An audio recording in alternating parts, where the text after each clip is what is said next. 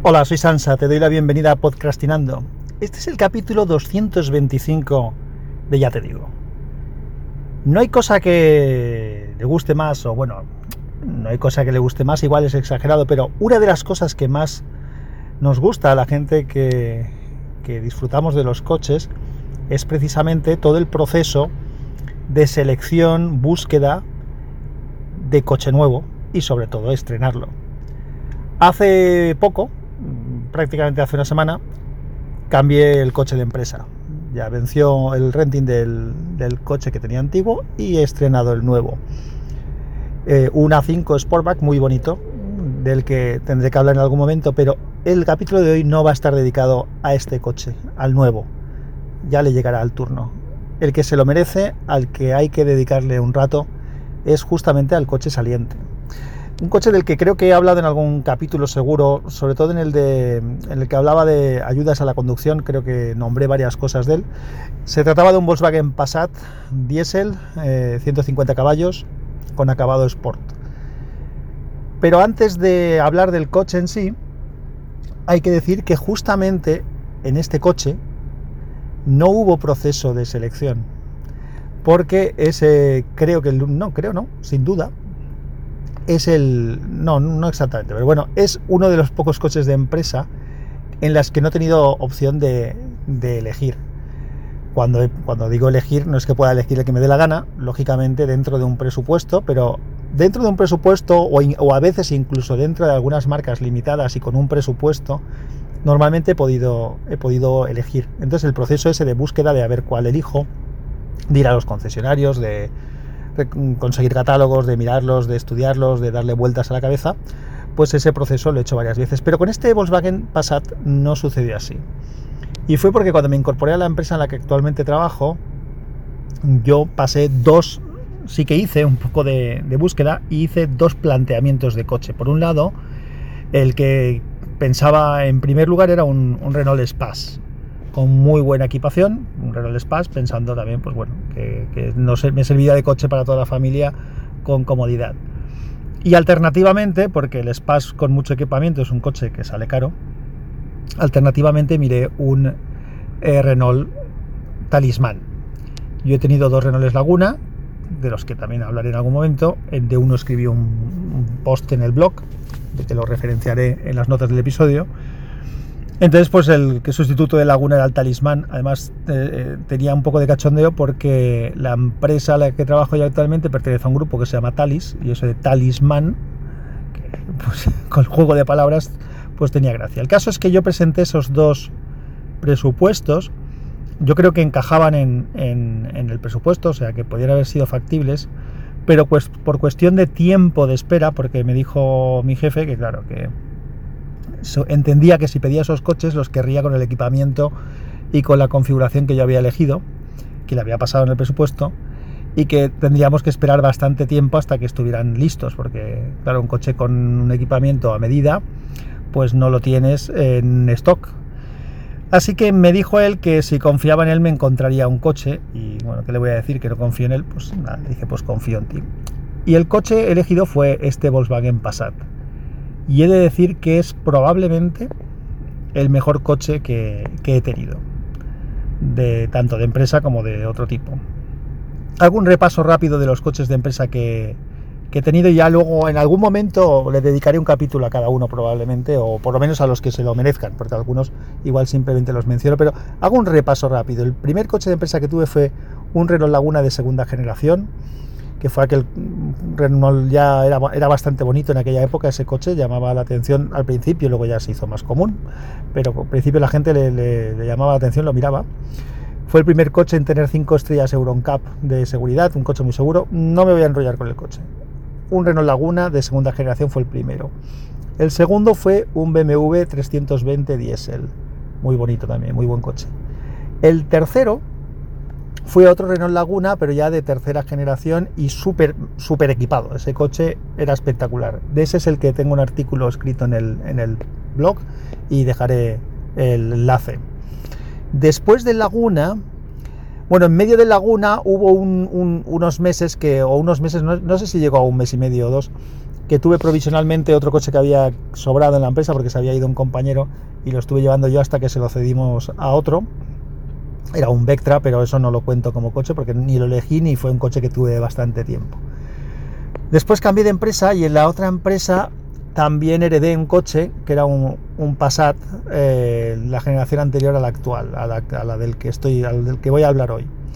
Que el coche estaba muy bien, era cómodo, era confortable, estaba, era bonito, pero consumía muy poco, pero tenía un motor muy flojo. Ese coche tuvo un motor flojo y tampoco es uno de los coches que contaría yo como, coche de renting que he elegido y demás. Y luego le toca ya el turno a, este Passat que estamos comentando y al Audi A5, que es el, el actual en el que estoy, por cierto, estoy dentro del grabando. Bueno, pues vamos al Passat. Este, como he dicho, no lo elegí, me vino y de verdad que incluso hasta si tengo en cuenta en la ecuación el BMW 320 que tuve y el Laguna ese super equipado, la verdad es que el coche yo creo que es de los mejores, si no el mejor coche que, que he llevado por, por, muchos aspectos. Voy a repasar cosas que tenía este coche y como algunos sé que no les va mucho el tema de la mecánica, no voy a hablar de mecánica eh, en sí, sino incluso de pijadas que tenía el coche, pero que es interesante. El coche además es el que más tiempo he tenido. Normalmente los renting las empresas eh, los hacen de cuatro años. En este caso también se hizo de cuatro años, pero al acabar los cuatro años el coche estaba tan perfecto que yo le dije a la empresa que además no me daba tiempo a buscar uno nuevo en condiciones. Me dormí en los laureles y no empecé a mirar con antelación. Así que les dije a la gente de la empresa que si les venía a ellos bien, si les interesaba económicamente, que por mi parte no había ningún inconveniente, sino al contrario, en que alargaran un año más el renting. Entonces el coche tenía cinco años. Claro, lo que ha sucedido es que este último año como ya sabes, eh, es un año en el que mm, nadie hemos viajado mucho, entonces pues se le han hecho pocos kilómetros al, coche. Entonces esa es otra, otra, casualidad que tiene. Ya digo que es uno de los mejores coches, ahora repasaré cosas del mismo. Una de las cosas que sin duda ahí sí que no tengo duda ninguna, ahí es el mejor, sin duda alguna, es el que mejores asientos tenía. Unos asientos muy cómodos, en los que podías hacer un viaje de 700 800 kilómetros y estabas bien después, con un apoyo lumbar eh, neumático, que te lo podías subir, bajar y ajustar en profundidad. Tenía la inclinación del respaldo, del respaldo eléctrico. El resto de movimientos lo tenía que hacer manual, con palanca, o sea, avanzar y retroceder el asiento, lo podías levantar y bajar y luego también podías inclinar eh, la inclinación de lo que es la eh, donde apoyas el culo se puede hacer más inclinado más hacia arriba o hacia abajo y la parte delantera del, asiento donde apoyas la corva de las rodillas esa se podía extender para que tuvieras más apoyo. A mí eso me viene bien porque yo tengo las piernas bastante largas y me resultaba muy cómodo la tapicería de los asientos era en alcántara y piel, que creo que es la combinación perfecta para, para un coche. He tenido el BMW, por ejemplo, tenía los asientos en, piel o una cosa similar a la piel y es cómodo, pero en verano hay veces que quema, en invierno hay veces que no es todo lo confortable que debería ser. Y la combinación alcántara-piel para mí es, perfecta. Los laterales son en piel y están más resistentes. Y el centro en alcántara, que es cómodo, es confortable en verano y en invierno, es, creo que es una combinación ideal. Entonces, la verdad es que esos asientos, entre cómodos que eran, bien acabados de, textura, de tapicería, y luego tenían una pijada que, son, que eran calefactables. Siempre me ha parecido una tontería lo de los asientos calefactables. Eh, además, alguien que vive como yo en una zona donde no hace mucho frío, pues siempre había visto eso como una, una pijada. Y no lo pedí, evidentemente ya he dicho que el coche este me vino tal cual. Pero recuerdo hace años que en Alemania, en invierno, con nieve alrededor, con un frío que pelaba, un compañero de allí de fábrica me, iba a recoger para llevarme a algún sitio y cuando entré en el coche, que lo acababa de, arrancar él, lo, sacaba del, del, parking exterior en ese momento, cuando entré en el coche y me senté, dije, uy, qué rápido va la calefacción de este coche, porque estarás conmigo que las calefacciones de los coches, que son por aire, la calefacción por aire, primero tarda en ser eficiente, tarda en calentar, cuando nada más arrancado, has arrancado el coche porque está frío, y luego además no son muy agradables porque una vez ya está, nunca acabas de, salvo que sea muy buena la climatización, no acabas de estar nunca a la temperatura adecuada. Pues eh, entré en el coche, me senté y dije, qué bien se está. Y me dijo él, no es la calefacción, son los asientos. Y, es así, es así. Luego, como he tenido la suerte de tener un coche con el asiento calefactable, incluso aunque no sea un sitio con mucho frío, pues la verdad es que es eso, entras en el coche eh, en un día que hace frío, mm, esto se pone muy rápido, es se activa con mucha rapidez y enseguida estás en una situación confortable, sin molestias y al rato pues lo quitas. Incluso recuerdo una vez que tuve una lesión en la espalda, que tenía la espalda bastante fastidiada y me decían que tenía que tener calor y en vez de poner una almohadilla eléctrica cuando iba en el coche pues ponía los asientos calefactables. Y hasta entonces una cosa curiosa que no habría pedido yo nunca, o sea que no se me habría ocurrido pedir, de hecho en el coche que tengo ahora mismo, no lo tengo. Lo habría pedido si me hubiera encajado en precio, pero ya, claro, cada, cosa que añades es más dinero que cuesta el coche, entonces al final no salen los números. Y, no, esto es una las cosas que he renunciado, pero reconozco que, es muy cómodo, es, calidad, es una cosa que da, que da confort, que da confort. Otra cosa que tiene el coche espectacular es el consumo y la autonomía, las dos cosas, porque tenía un consumo muy bajo, yo creo que la media que habrá hecho en todo el tiempo que lo tuve, pues en un viaje podía hacer 4 con algo de, litros a los 100 de, gasoil. Y yo he llegado a hacer 1400 kilómetros con un depósito. 1400 kilómetros de un coche del tamaño del Passat que mide casi 5 metros. Estamos hablando de un coche que mide 4, bueno, 4,770 o una, algo por ahí, más o menos. 4 metros 770 centímetros, casi, casi 5 metros, un poquito menos de 5 metros. Un coche muy largo grande, con bastante potencia y que consuma eh, tan poco y que tenga esa, autonomía es alucinante. Yo me he ido de viaje a Galicia desde Valencia y he ido allí y he estado allí varios días y no he necesitado reponer. Una, pasada, lo de la autonomía del coche era espectacular, eso, eso es increíble. Creo que el que tengo ahora mismo no, no se va a acercar a eso, probablemente porque aunque el motor es muy similar y igual en consumo se está parecido, eh, ya, ya, te lo diré cuando lo pruebe un poco más. Pero lo que desde luego no creo que sea igual es el depósito. O sea que tenía la combinación del depósito, que creo que son cerca eran cerca de 70 litros, y el, y el consumo, y eso daba una autonomía alucinante. Otra cosa de la que hablé en su momento, que es, voy a hablar de algunas de las pijadas de ayudas a la conducción que tenía el coche, sin entrar en demasiado rollo, pero para que entiendas un poco, una de ellas es el control de velocidad adaptativo. Yo el control de velocidad para mí es básico porque cuando viajas en los coches de hoy en día, que son todos buenos y que no hacen demasiado ruido y que corren mucho, en, si te despistas ya te has pasado del límite de velocidad. Entonces este coche tiene un control de velocidad que interesa tener, pero además es adaptativo. ¿Qué quiere decir eso? Que aprovecha el radar que tiene el coche para, para eso, para la ayuda del parking, el radar que tiene el coche para ayudar al parking, bueno, ya te estoy diciendo otra cosa que tenía. Tenía radar de estos de delante y detrás, de esos típicos que van haciendo el pitidito, te van pitando. Y en la parte de atrás, además, tenía, tenía una cámara.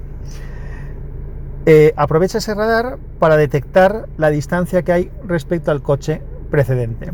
Entonces lo que hace es que si tú estás a la distancia adecuada, mantiene la velocidad de crucero que tú le has dicho. Si dices ves a 120, él va a 120. Pero si el coche de delante va más despacio, es decir, que vamos a alcanzarlo, lo que hace el coche es frenar y adaptar su velocidad para mantener la misma distancia con respecto al coche de delante siempre a la velocidad que corresponda. En el momento en que el otro coche vuelve a acelerar, pues el tuyo vuelve a ponerse hasta la velocidad que tú le habías marcado.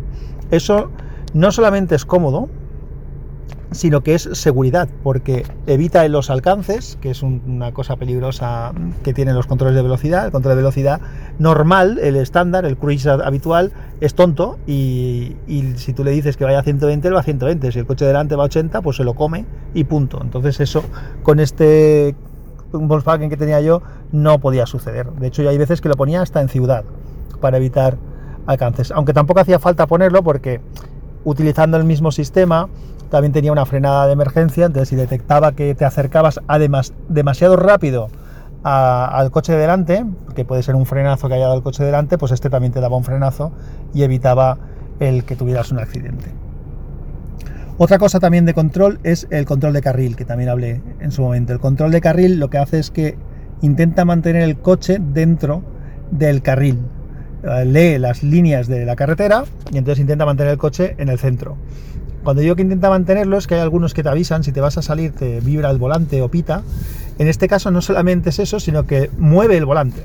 Es decir, que casi está conduciendo el coche un poco, intentando que vayas siempre por el centro del carril para que no te desvíes. De hecho, si sueltas el volante en una curva ligera, ves como el volante gira y el coche toma la curva. Eso no se puede hacer, ni se debe hacer, y además no está preparado, no es un coche de, no es un coche de conducción autónoma, esto no es conducción autónoma, es un nivel de ayuda que sí que te ayuda a ir por el carril y si no le haces caso, es decir, si no coges el volante y dejas que él sea el que dirija el coche, pues o se desactiva, bueno, aparte de que se puede desactivar en algún momento, por lo que eso es peligroso, aparte te sale un aviso, te sale un aviso en, en la pantalla diciendo que tenías que coger el volante. Y si no lo hacías, si te avisaba varias veces, pitaba varias veces, y si no lo hacías, pues al final daba una frenada muy rápida, muy brusca, como si fuera una sacudida en el coche, para que, para que pues, te habías despistado, te habías dormido o algo, para que cogieras el, el volante. Otra cosa muy, muy cómoda. Otra pijadita que tenía, que también cuando te acostumbras luego lo echas de menos, son los faros direccionables. Es decir, que cuando tú giras el volante, el faro también gira un poco contigo. Entonces, eso que sucede a veces cuando vas de noche y, haces una curva cerrada, que los faros siguen iluminando hacia afuera de la carretera cuando tú estás girando, pues con este coche no, no pasaba. El coche cuando tú giras, los, los, faros también giran y siempre están iluminando lo que tú estás viendo delante de ti en la carretera. Y eso también es, es cómodo.